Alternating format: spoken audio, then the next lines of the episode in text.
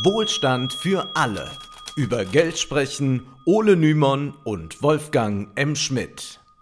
Hallo und herzlich willkommen. Hallo Wolfgang. Hallo Ole. Wir wünschen allen ein frohes neues Jahr und wir legen aber sofort los, denn dieses Thema ist brisant. Es wird viele Überraschungen bieten. Uns hat es sehr überrascht. Wir haben ja schon zweimal darüber telefoniert, weil wir es gar nicht fassen konnten. Also steigen wir direkt ein. Wir haben kürzlich schon darüber gesprochen, wie innerhalb weniger Monate Migranten und Flüchtlinge zu medialen Sündenböcken geworden sind. Eine ähnliche Tendenz können wir in den letzten Monaten auch bei Erwerbslosen und Bürgergeldempfängern erleben. Kein Tag vergeht, ohne dass ein namhafter Politiker gegen Empfänger sozialstaatlicher Leistungen hetzt. Gerne wird dabei behauptet, dass das derzeitige Bürgergeldregime dafür sorge, dass sich Arbeit nicht mehr lohnt. Wir wollen diese Debatte einmal nachverfolgen und dieser Demagogie mit einigen Fakten begegnen, die in dieser Debatte viel zu kurz kommen. Was wir jedenfalls jetzt schon merken, die mediale und politische Agitation sorgt bereits nach wenigen Monaten dafür, dass sich der politische Wind recht schnell dreht. Das haben wir ja schon beim Thema Migration gesehen. Dort sind insbesondere die Grünen eingeknickt. Und beim Thema Bürgergeld erleben wir dasselbe nur in Rot. Ausgerechnet Hubertus Heil, der eher noch als progressive Spitze der Ampelkoalition verstanden werden konnte, will nun das Sanktionsregime, das mit dem Bürgergeld ja eigentlich überwunden werden sollte, erneut verschärfen. 100% Sanktionen für Bürgergeldempfänger, die sogenannte zumutbare Arbeit ablehnen, sind geplant und auch soll der Bürgergeldbonus abgeschafft werden, der denjenigen ausgezahlt werden sollte, die eine Weiterbildungsmaßnahme absolvieren. Ob es wirklich so weit kommen wird, ist derzeit noch nicht absehbar, aber wenn die SPD diesen Vorschlag schon von sich aus macht, steht zu befürchten, dass es noch viel schlimmer wird. Denn die FDP ist trotz ihrer Rolle als Juniorpartner und ihrer mickrigen Umfragewerte die absolute Übermacht in der Koalition, so scheint es zumindest. Es droht eine Rückkehr zum strafenden Sozialstaat, nachdem es mit der Bürgergeldreform zumindest kleine Schritte zur Entlastung von Erwerbslosen und Aufstockern gegeben hatte. Wir nehmen die aktuelle Debatte daher einmal zum Anlass, eine Halbzeitbilanz nach zwei Jahren Ampel zu ziehen und uns zu fragen, was wurde eigentlich aus den großen Versprechen namens Bürgergeld und Kindergrundsicherung? Und wir können versichern, wir warten mit brisanten Informationen auf, die auch uns überrascht haben. Zuerst wollen wir aber auf unsere Zusatzinhalte verweisen, die ihr mit einem Abo bei Steady oder Patreon hören könnt. Zuletzt ist beispielsweise die Literaturfolge zu Atlas Shrugged, also zu Ayn Rands 1500-seitigem Vermächtnis erschienen. Wir diskutieren die ideologische Wirkung des Romans, der sich in den USA angeblich immer noch hunderttausendfach pro Jahr verkauft, und ich erkläre meine ganz eigene Verschwörungstheorie zu dieser furchtbaren Autorin. Auch der Januar wird dann wieder ein Highlight bieten. Neben der Speak Easy Bar werden wir über Obelix GmbH und Co. KG sprechen. Es wird also zum ersten Mal in der Geschichte von WFA Literatur ein Comic rezipiert, der Kapitalismus und Imperialismus kritisiert. Die Links zu Steady und Patreon findet ihr in der Episodenbeschreibung. Vielen Dank für eure Unterstützung. Zurück zur Sozialpolitik der Ampelkoalition. Noch im Koalitionsvertrag hielten SPD, Grüne und FDP stolz fest, wir werden statt Hartz IV ein unkompliziertes Bürgergeld einführen, das konsequent auf Hilfe und Ermutigung statt auf Sanktionen setzt. Von diesem Plan war bereits bei Einführung des Bürgergeldes nur noch wenig übrig, wie der Journalist David Gutensohn neulich für Zeit Online festgehalten hat. Zitat, eigentlich wollte der Arbeitsminister mit dem Bürgergeld einen neuen Ansatz wagen und eine Vertrauenszeit einführen, in der Arbeitslose in den ersten sechs Monaten nicht mehr sanktioniert werden. Doch Heil kassierte das Vorhaben bereits im vergangenen Jahr ein, um einen Kompromiss mit der CDU hinzubekommen. Das sollten wir nicht vergessen, das Gesetz muss ja auch durch den Bundesrat gehen und das heißt, auch wenn die CDU nicht mitregiert in der Bundesregierung, ist es ja so, dass sie in so vielen Landesregierungen sind, dass sie natürlich im Bundesrat eine Menge mitzureden haben.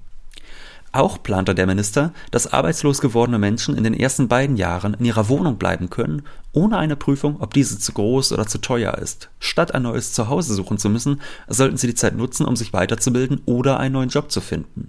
Heil verkürzte diese Phase auf ein Jahr, ebenfalls um die CDU von einer Zustimmung im Bundesrat zu überzeugen. Das Gesetz, das Hartz IV überwinden sollte, war damit schon geschwächt, bevor es überhaupt galt.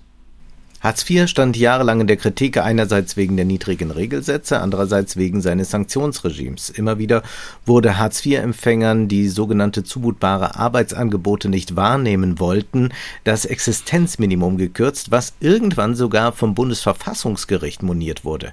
Eine Kürzung des Existenzminimums von mehr als 30 Prozent wurde 2019 für verfassungswidrig erklärt. Was bleibt nun vom vollmündigen Versprechen der Ampelkoalition, dass das Bürgergeld Hilfe und Ermutigung anstelle von Sanktionen bedeute. Nun, eigentlich blieb von diesem Versprechen, wie eben schon vorgetragen, kaum etwas übrig. Nur die Regelsätze wurden von 449 Euro auf 502 Euro erhöht, was wahrlich immer noch kein großer Sprung ist. Vor allem ist bereits der Begriff Erhöhung ein frecher Euphemismus. De facto ist es so, dass die Erhöhung nicht darin bestand, dass man etwa ein neues Existenzminimum ermittelt hätte, das man für menschenwürdiger erachtet hat von Seiten der Regierung. Also dass man zum Beispiel gesagt hat, naja, äh, das Geld, das man da im Monat zum Essen hat, das ist doch viel zu wenig, dafür kann man sich doch eigentlich kein gesundes Essen kaufen, deshalb äh, gibt es da mehr. Oder für Kultur braucht man doch eigentlich mehr, um gut teilnehmen zu können. Es hat alles nicht stattgefunden, es gibt keine neue Berechnungsgrundlage. Was ist stattdessen passiert? Nun, äh, das ist ein nachgeholter Inflation Inflationsausgleich gewesen und dass nun zum 1. Januar 2024 das Bürgergeld wiederum um 61 Euro erhöht wurde, liegt daran, dass sich die Regierung darauf geeinigt hat, in Zukunft schneller das Bürgergeld an die Inflation anzupassen, wohlgemerkt an die Inflation der Vergangenheit. Also nachgeholt werden jetzt die Preissteigerungen zwischen Sommer 2022 und Sommer 2023. Das Bürgergeld ist real, also auf den Euro genauso hoch wie damals, als es Hartz IV hieß und wurde nur etwas schneller als früher an die Inflation Inflationsentwicklung angepasst. Mit vielleicht etwas mehr zeitlicher Verzögerung wäre das Bürgergeld auch unter einer CDU geführten Regierung im selben Maße gestiegen, denn die Berechnung des Regelsatzes funktioniert letztlich genau wie früher und auch die Berechnung der Erhöhung funktioniert so wie früher, also dass man quasi das Bürgergeld an Inflation vor allem und ein bisschen an Lohnsteigerungen koppelt. Umso absurder ist es da, wenn Politiker aus den Unionsparteien nun fordern, dass das Bürgergeld nicht erhöht werden dürfe. Die Berechnung erfolgt genauso wie unter Merkel. Real ist der Bürgergeldsatz genauso hoch wie Hartz IV. Wer die jetzige Erhöhung also verhindern wollte, würde so oder so in Karlsruhe landen und vom Bundesverfassungsgericht die Ohren langgezogen bekommen. Denn dann müsste man schon erklären, wieso das ermittelte Existenzminimum angeblich auf einmal viel zu hoch sei. Wir halten also als erste Erkenntnis fest, das Bürgergeld bedeutete keine wirkliche materielle Verbesserung. Der Regelsatz war genauso niedrig wie zuvor, auch wenn die jungen Wilden im Bundestag die Reform bejubelten. Umso verrückter ist es, dass nun an jeder Ecke konservative Politiker und rechte Hetzjournalisten aufkreuzen, die ihre Bürgergeldrechner anwerfen und ermitteln, was für ein fantastisches Lotterleben man sich angeblich auf Staatskosten machen könne, denn de facto ist es so, dass die Regelsätze so hoch sind wie zuvor. Wer sie also zu hoch findet, was einigermaßen absurd ist, der hätte auch schon vor drei Jahren, bevor das Wort Bürgergeld erfunden war, dagegen wettern müssen. Wir sehen gerade eine gigantische Moral Panic um nichts und wieder nichts. Es wird sich mit Schaum vor dem Mund aufgeregt über einen Regelsatz, der real so hoch ist wie vor der Bürgergeldreform. Ja, das ist immer wieder interessant, wie so eine äh, mediale Welle entstehen kann, finde ich. Also das hat man beim Thema Migration gesehen, wie sich das als Narrativ völlig verselbstständigt hat, dass äh, gesagt wurde, das geht ja nun überhaupt nicht, wie soll man das den Bürgern erklären und auf einmal fallen alle in diesen Chorus ein. Und genauso ist es hier auch. Also man hat überhaupt keine Änderung. Ähm, äh, der Regelsatz ist genauso hoch wie zuvor. Äh, die Sanktionspraktiken wurden bereits vor vier Jahren, also auch vor Einführung des Bürgergeldes, stark eingeschränkt durch das Bundesverfassungsgerichtsurteil. Ähm, das heißt, man kann eigentlich gar keine Sanktion von mehr als 30 Prozent im Regelfall aussprechen. Das heißt, äh, wenn man irgendwas daran falsch findet, dann hätte man das auch schon äh, vor dieser Panik, die jetzt gerade geschürt wird, falsch finden müssen und agitieren müssen. Also es ist einfach eine komplett verselbstständigte Rhetorik. Und, Aber kommen wir ja. mal zu den Zahlen, denn diese Zahlen sind mhm. äh, so irre, dass man es nicht fassen kann und äh, das hätten wir auch nicht gedacht. Nein, absolut nicht. Also ich glaube, wir können wirklich sagen, was wir hier für Zahlen gleich vorlesen. Das wird jetzt eine Menge Zahlen geklingelt, aber ich kann versprechen, es ist unglaublich interessant. Äh, es hat uns schockiert.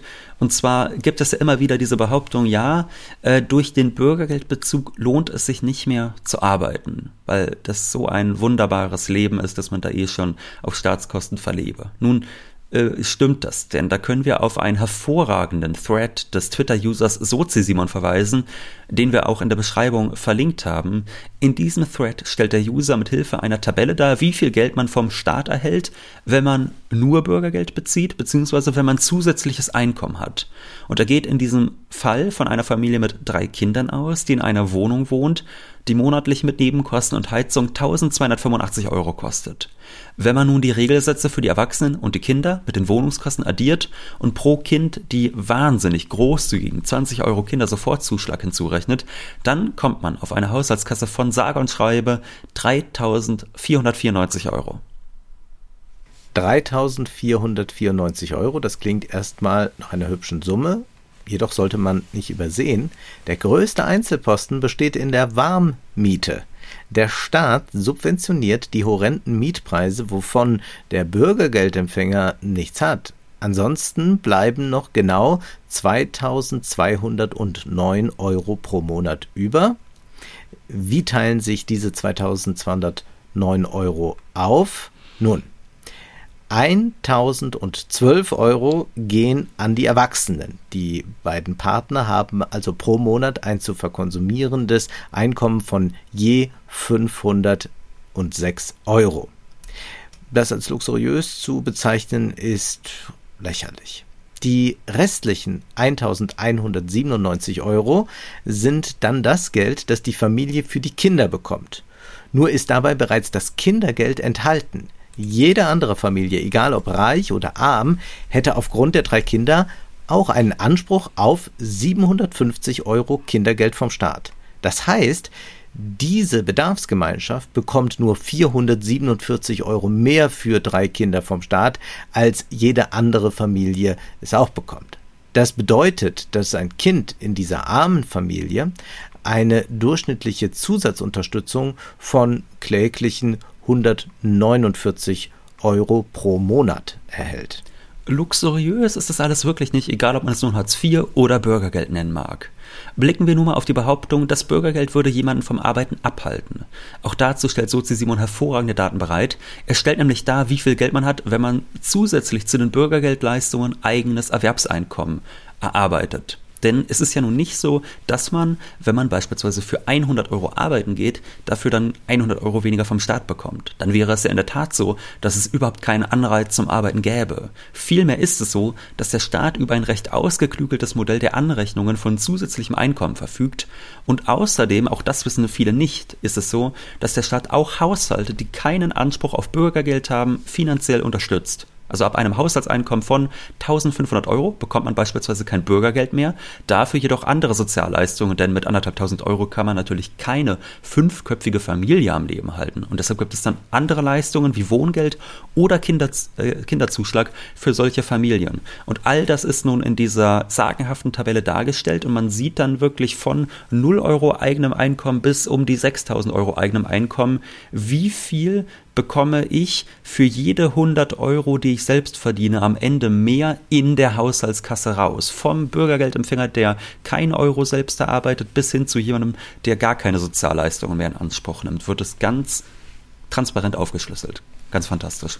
Und auch aus eigenem Interesse sollte man sich das mal ansehen, äh, denn möglicherweise hören hier sehr viele Leute zu, die Anspruch auf gewisse Leistungen haben, sie aber gar nicht wissen, dass sie diese Leistungen beanspruchen können, weil sie glauben, na, ich verdiene doch einigermaßen, ja. äh, das äh, steht mir doch gar nicht noch zu. Doch, doch, vielleicht schon. So, wir gehen mal weiter in diese Zahlen. Wir wollen jetzt nicht in alle Details hineingehen, aber es ist wirklich sehr erstaunlich, was wir da feststellen. Stellen wir uns mal vor, wir hätten die Familie aus dem eben angeführten Beispiel. Drei Kinder, 1285 Euro Warmmiete. Wenn diese Familie keinerlei eigenes Erwerbseinkommen hat, bekommt sie durch die Bürgergeldleistungen insgesamt eine Haushaltskasse von, wir haben es eben schon gesagt, 4, äh, 3494 Euro. 3.494 Euro. Wie sieht es nun aus bei einer Familie, deren alleiniger Hauptverdiener 2.900 Euro brutto verdient? Diese Familie bekommt durch das Einkommen von 2.900 Euro und durch andere Sozialleistungen insgesamt eine Haushaltskasse von 4.625 Euro. Also diese Familie, wo also jemand 2.900 Euro brutto verdient, hat dann insgesamt 1.131 Euro mehr Einkommen. Genau, mehr als wenn man gar nichts verdienen würde. Und ja. jetzt mögen vielleicht einige erst sagen, ja, ist das denn so ein großer Sprung? 2900 Euro eigenes Einkommen bedeuten dann, kombiniert mit anderen Sozialleistungen, ich bekomme 1131 Euro mehr als ein Bürgergeldempfänger ganz ohne eigenes Einkommen. Nun, wir können uns einmal einen dritten Fall nur für den Vergleich vorstellen. Ja, also es ist schon ein ordentlicher Sprung. Genau. Kann man natürlich darüber diskutieren, ob das äh, mehr sein müsste. Aber wir können erstmal feststellen, also äh, gut 1100 Euro mehr. Und jetzt stellen wir uns einen dritten Fall vor. Der alleinige Hauptverdiener verdient 5.500 Euro brutto. Wir springen also von einem Einkommen von 2,9 auf fast das Doppelte, auf 5,5. Und was sehen wir jetzt für einen Anstieg in der Haushaltskasse durch diese 2.600 Euro Bruttolohndifferenz? Sage und schreibe 68 Euro. 68 Euro wiederhole ich nochmal. 68. Das ist eine Differenz, die regelrecht lächerlich ist. Und das liegt daran, dass der Staat dieser Familie nun keinen Kinderzuschlag und kein Wohngeld mehr zahlt. Das heißt, wenn man zusätzliches Einkommen über diesen 2900 Euro verdient, dann wird einem fast in genau demselben Maße Wohngeld und Kinderzuschlag weggenommen. Da wird äh, schmelzen also die Sozialleistungen für Menschen ähm, äh, einfach weg. Ja. Aber die Haushaltskasse bleibt quasi gleich ob man 2900 oder 5500 verdient, macht dann fast keinen Unterschied. Und, und viele Menschen, ganz kurz nur jetzt wirklich, also viele ja. Menschen, die dazwischen stehen, äh, so oder in diesen Bereichen dann stehen, und das trifft ja auf sehr, sehr, sehr viele Menschen in Deutschland zu, die können ja, sich dann. 80 Prozent. Genau, sicherlich. Und die können sich dann ja einfach mal fragen, kann es sein, dass ich. Also nicht über 80 Prozent, Entschuldigung, ich muss, muss mich gerade korrigieren. Also man ähm, äh, als Haushalt Prozent oder mehr haben ja haben haben dieses äh, Geld dann äh, zur Verfügung. Äh, klar, es gibt noch Leute, die mehr verdienen, aber das ist dann schon das sind schon die oberen 10 oder die oberen 5 Prozent. Und es gibt natürlich viele Individualpersonen, die deutlich weniger als 2,9 verdienen, aber ja. als Haushaltseinkommen sind zwischen 2,9 und 5,5 sicherlich sehr sehr viele Menschen in Deutschland und ich würde da auch noch mal dringend der Community sagen, guckt doch mal nach, ob es nicht einfach sein kann, dass ihr Anrecht habt auf Sozialleistungen, von denen ihr gar nicht nicht wisst, dass ihr beispielsweise Kinderzuschläge, Wohngeld etc. in Anspruch nehmen könntet, von denen ihr gar keine Ahnung habt. Denn diese Zahlen, die wir jetzt hier gerade sagen, mit dieser äh, Haushaltskasse, das ist natürlich die Haushaltskasse für eine Familie, die um ihre Rechte Bescheid weiß und diese dann auch in Anspruch nimmt. Viele Leute wissen darum ja gar nicht, nicht und haben dann am Ende natürlich weniger Geld. Mhm. Ja, und dieses Beispiel dient uns auch äh, dazu, etwas klarzumachen. Das Bürgergeld hält niemanden vom Arbeiten ab. Denn wenn man nichts verdient oder dann einen Job annimmt, bei dem man 2900 brutto verdient, das ist ja schon doch ein ordentlicher Sprung. Mhm. Äh, ja, man verdient eben mehr als 1100 Euro mehr. Ja, also 16 mal größer ist dieser Sprung, 16 mal so hoch wie der Sprung den man macht, ob man jetzt 2900 Euro oder 5500 Euro verdient. Also bei 0 Euro beträgt die Haushaltskasse knapp 3500 Euro. Bei 2900 Euro Bruttoeinkommen beträgt sie 1100 Euro mehr. Wenn man nun noch einmal 2600 Euro brutto mehr verdient, also 5500 Euro, hat man nur 68 Euro zusätzlich in der Tasche.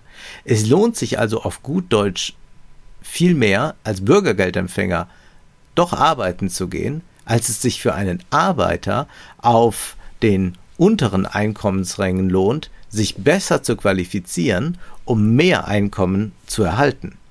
Also um nur mal äh, noch eine Zahl in den Raum zu werfen dieser Bürgergeldempfänger, der von 0 Euro eigenem Einkommen auf 100 Euro eigenem auf 100 mhm. Euro eigenes Einkommen kommt, der erhöht damit durch diese Anrechnung, Anrechnungsmethoden seine Haushaltskasse um 96 Euro.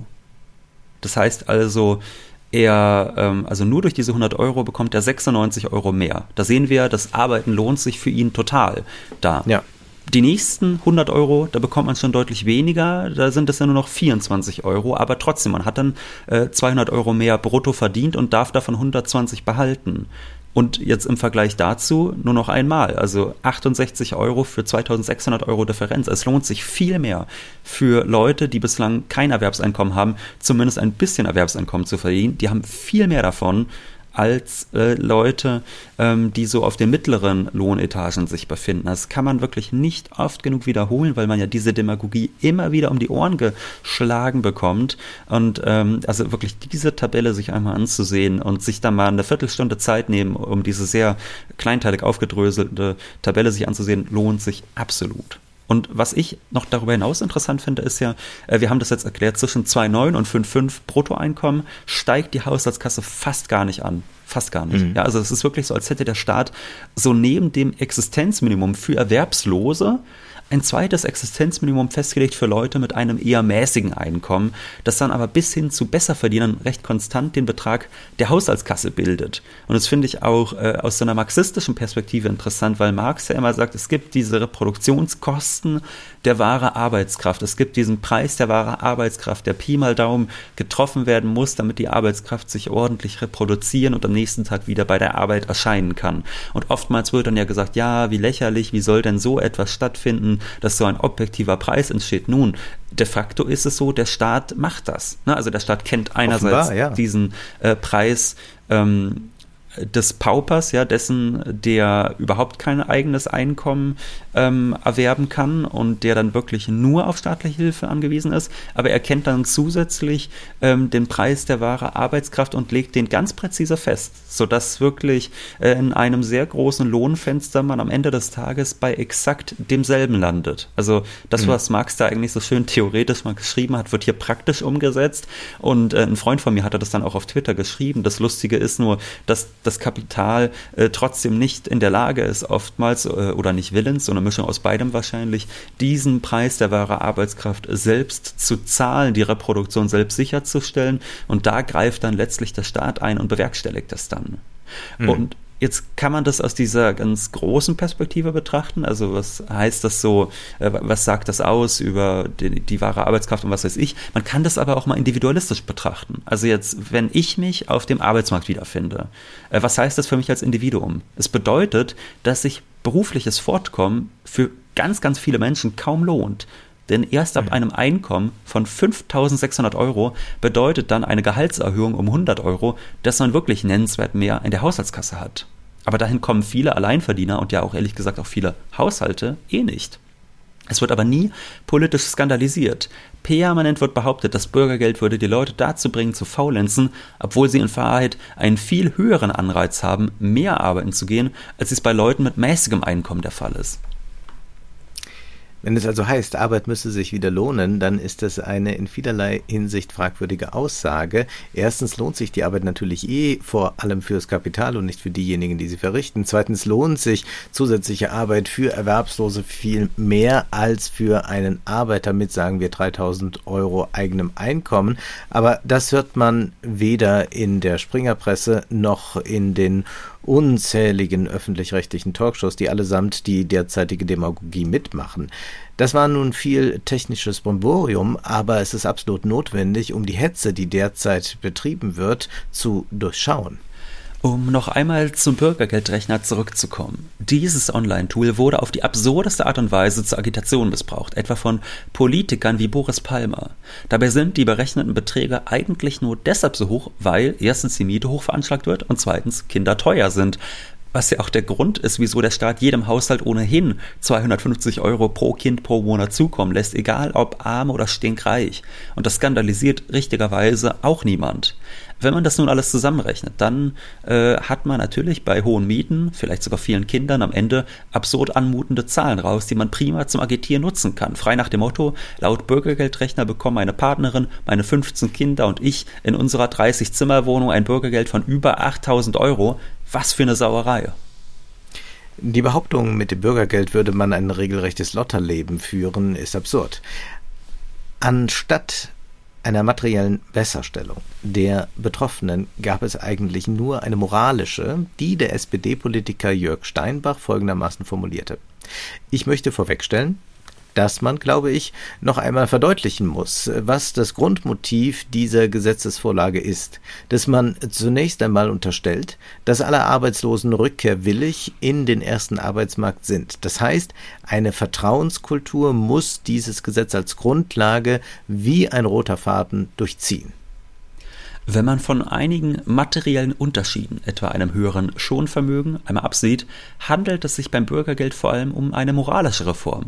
Die Koalition gab damit an, mehr auf Kooperation statt auf Sanktionen zu setzen, was nun spätestens mit dem neuen Gesetzesentwurf von Hubertus Heil ad acta gelegt wird. Heil will nämlich, um Geld einzusparen, 200, äh, zweimonatige 100% Sanktionen einführen für Bürgergeldempfänger, die Jobs ablehnen. Die Wohnung und Heizkosten würden zwar weiterhin gezahlt, aber der Regelersatz würde entfallen. Und all das wiederum äh, übrigens, um diese Haushaltslöcher zu stopfen. Das heißt, weil von Anfang an gesagt wurde, es muss gespart, gespart, gespart werden. Ähm, mhm. Und weil das jetzt aber verschärft wurde durch, die, äh, durch das Urteil, aus Karlsruhe vor anderthalb Monaten oder wann das jetzt genau war. Äh, deshalb ist es letztlich so, dass man dann in den an den absurdesten Stellen, die eigentlich kaum Geld bringen, ähm, selbst an diesen Stellen noch guckt, ob man irgendwo Geld sparen kann. Und das wird jetzt natürlich doppelt fruchtbar gemacht. Erstens, ähm, um den Haushalt einzuhalten. Zweitens, damit man äh, natürlich die Arbeitslosen schikanieren kann, um die Arbeitenden zu bedrohen. Also um denen zu zeigen, ja. äh, wenn ihr nicht euch auch zu den mickrigsten und schlechtesten Konditionen anstellen lasst, auch weiterhin in Zukunft, dann ergeht es euch genau so. Dann kann es einfach sein, dass der äh, Regelsatz auch dann mal euch gestrichen wird. Ich bin da übrigens ja. dann gespannt drauf. Ich, da kenne ich mich tatsächlich sozialpolitisch nicht genug aus, ähm, ob das dann beispielsweise auch für die Kinder gilt. Also ob dann auch die Kinder gleich mit sanktioniert werden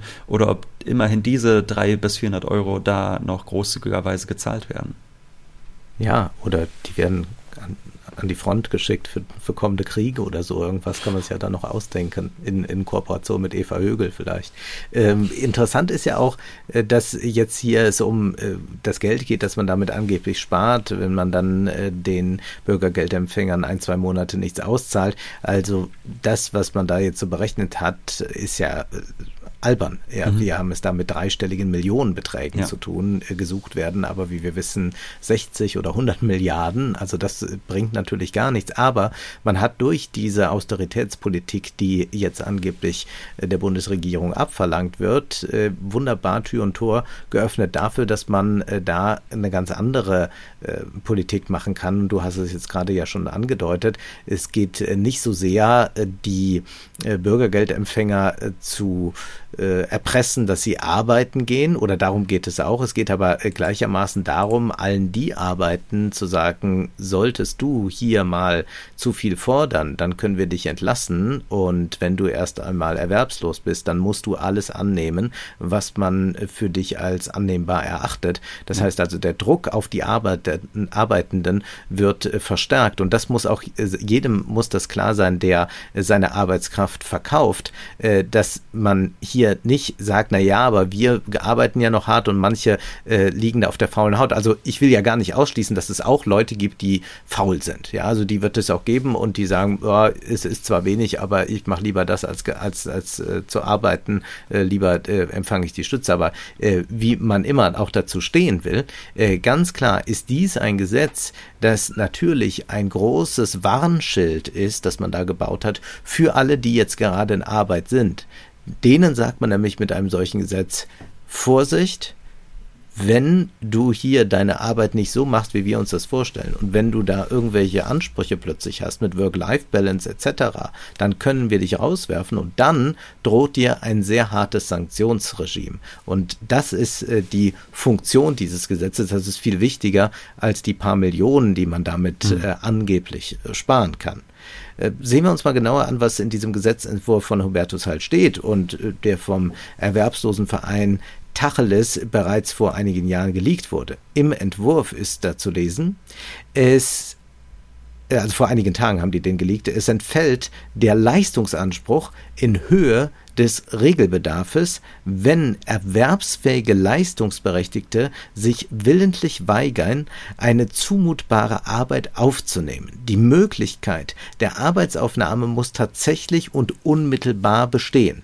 Heißt, äh, wer sich weigert, eine sogenannte zumutbare Arbeit anzunehmen, der kann mit 100% Sanktionen belegt werden, also dem kann das Bürgergeld vollends gestrichen werden.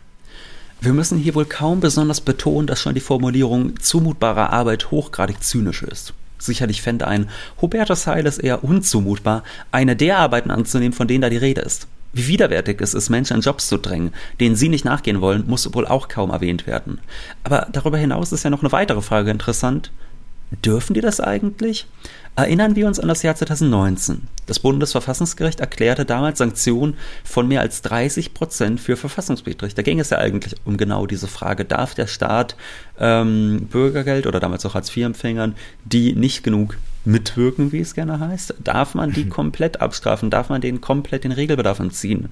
Und das Bundesverfassungsgericht sagte nein, mehr als 30 Prozent gehen normalerweise nicht, ließ aber in einer Randziffer eine Hintertür offen, auf die sich nun Hubertus Heil und Konsorten berufen.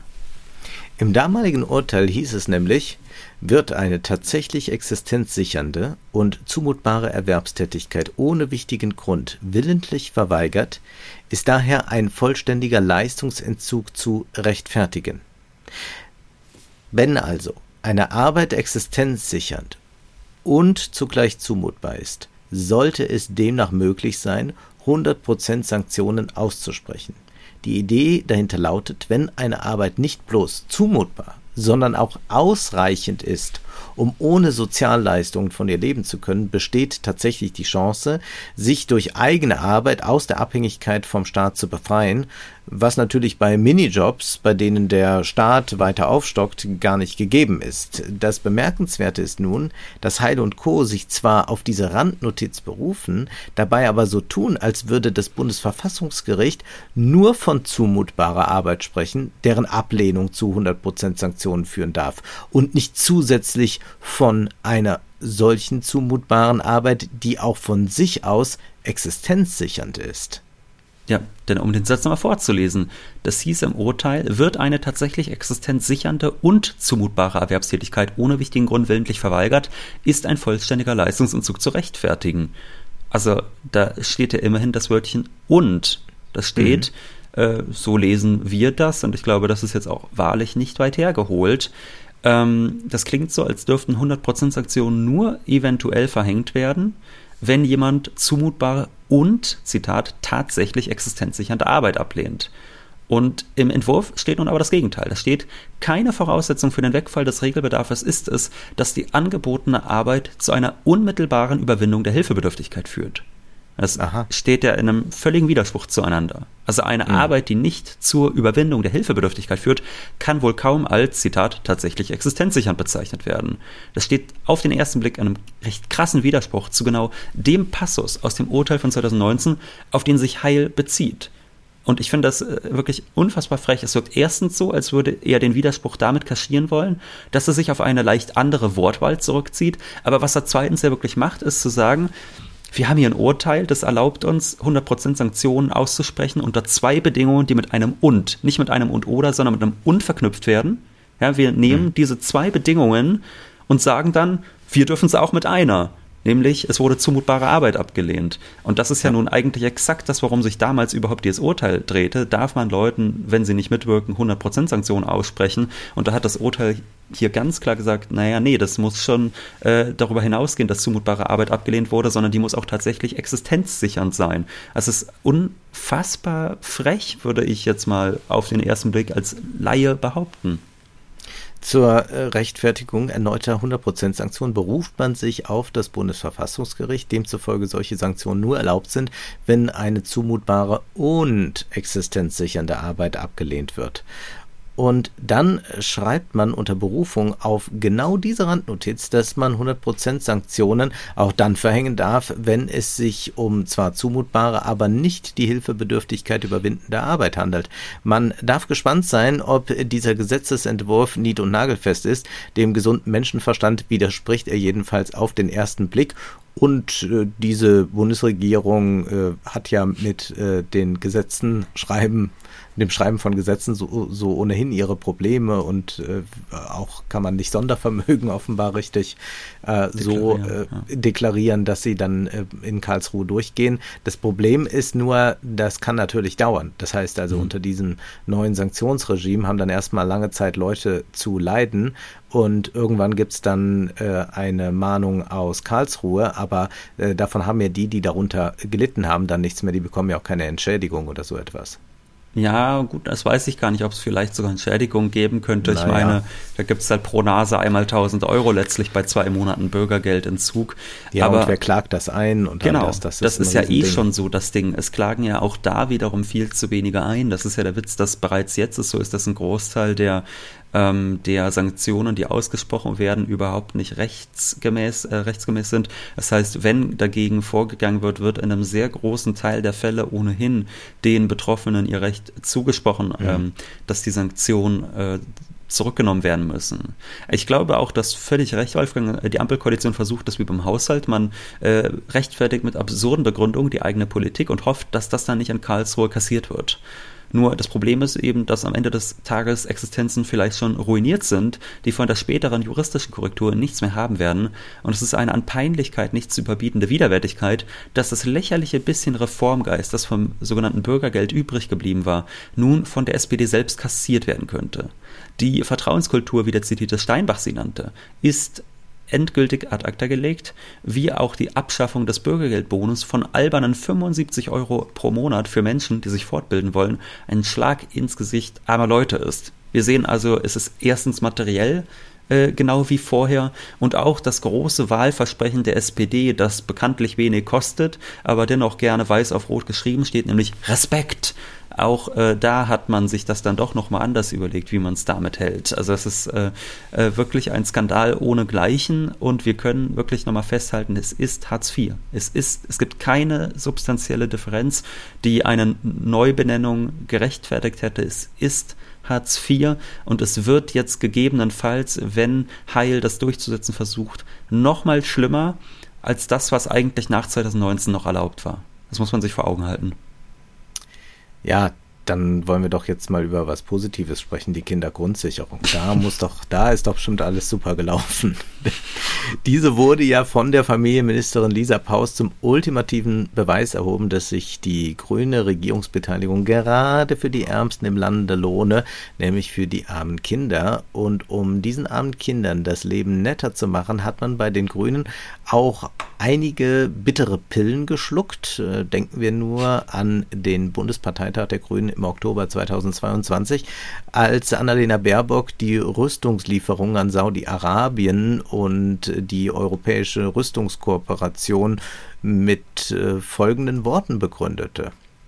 In dieser schwierigen Abwägung, dass wir mehr europäische Rüstungskooperation wollen und brauchen, weil ansonsten reichen die 100 Milliarden niemals aus und ich will nicht, dass wir noch mehr im sozialen Bereich sparen und Lisa dann keine Mittel mehr hat für die Kinder, die sie dringend brauchen. Nun, ein halbwegs gescheiter Satz wurde daraus wie so oft bei Baerbock nicht, dafür aber eine unschlagbare Argumentation. Genug für die Ärmsten im Land fällt nur ab, wenn man genug Mordsmaterial nach Saudi-Arabien liefert und deshalb dürfe man Sozialstaat und Verteidigung nicht gegeneinander ausspielen fragt sich nur, hat Deutschland nun genug Tötungsmaschinen exportiert, damit Lisa für ihre Kinder eine ordentliche Kindergrundsicherung bekommen hat? Äh, werden ein paar hundert Kilometer entfernt genug Kinder totgeschossen, damit es für die deutschen Kinder zu einer guten Kindergrundsicherung reicht?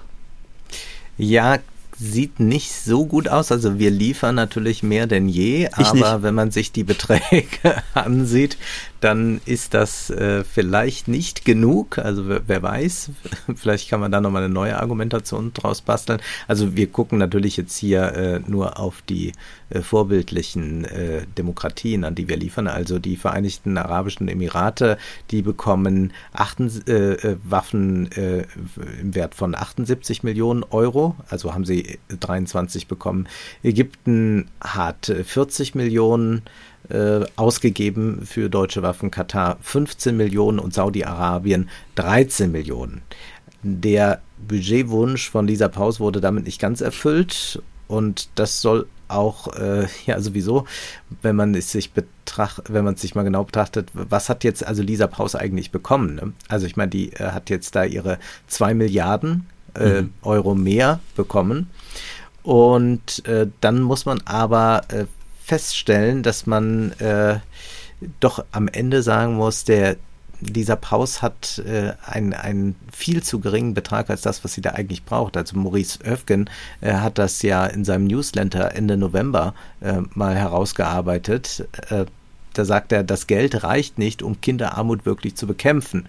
Statt den von Paus geforderten 12 Milliarden Euro mehr pro Jahr gibt es gerade einmal etwas mehr als 2 Milliarden.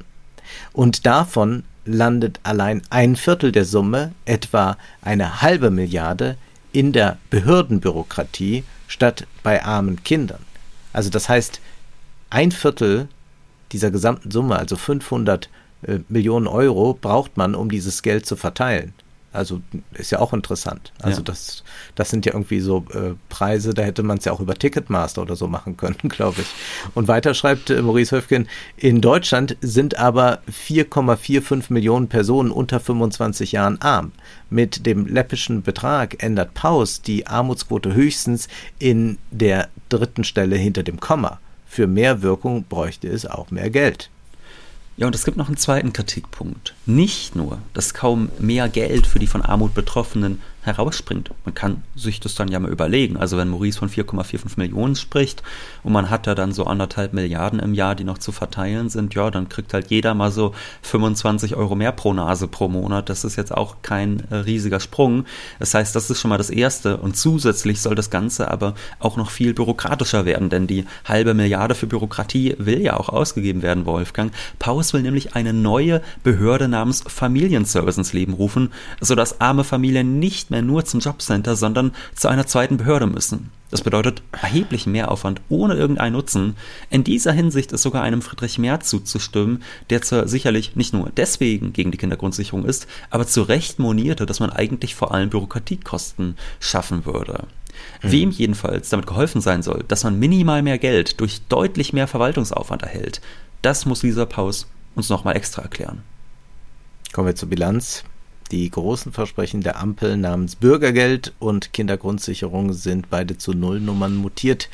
Die geringfügigen Verbesserungen für arme Leute drohen nun von Hubertus Heil kassiert zu werden. Es ist daher auch ein alberner Appell an SPD und Grüne, sie sollten nun aus der Koalition aussteigen, um ihre Glaubwürdigkeit oder Werte zu retten. Denn es ist ja hier nicht die FDP, die die größeren Koalitionspartner zu armenfeindlicher Politik nötigt, die betreiben sie schon selbst ganz aktiv. Nun ist aber erst einmal Schluss für heute, denn Zeit ist Geld. Prosit. Das war Wohlstand für alle.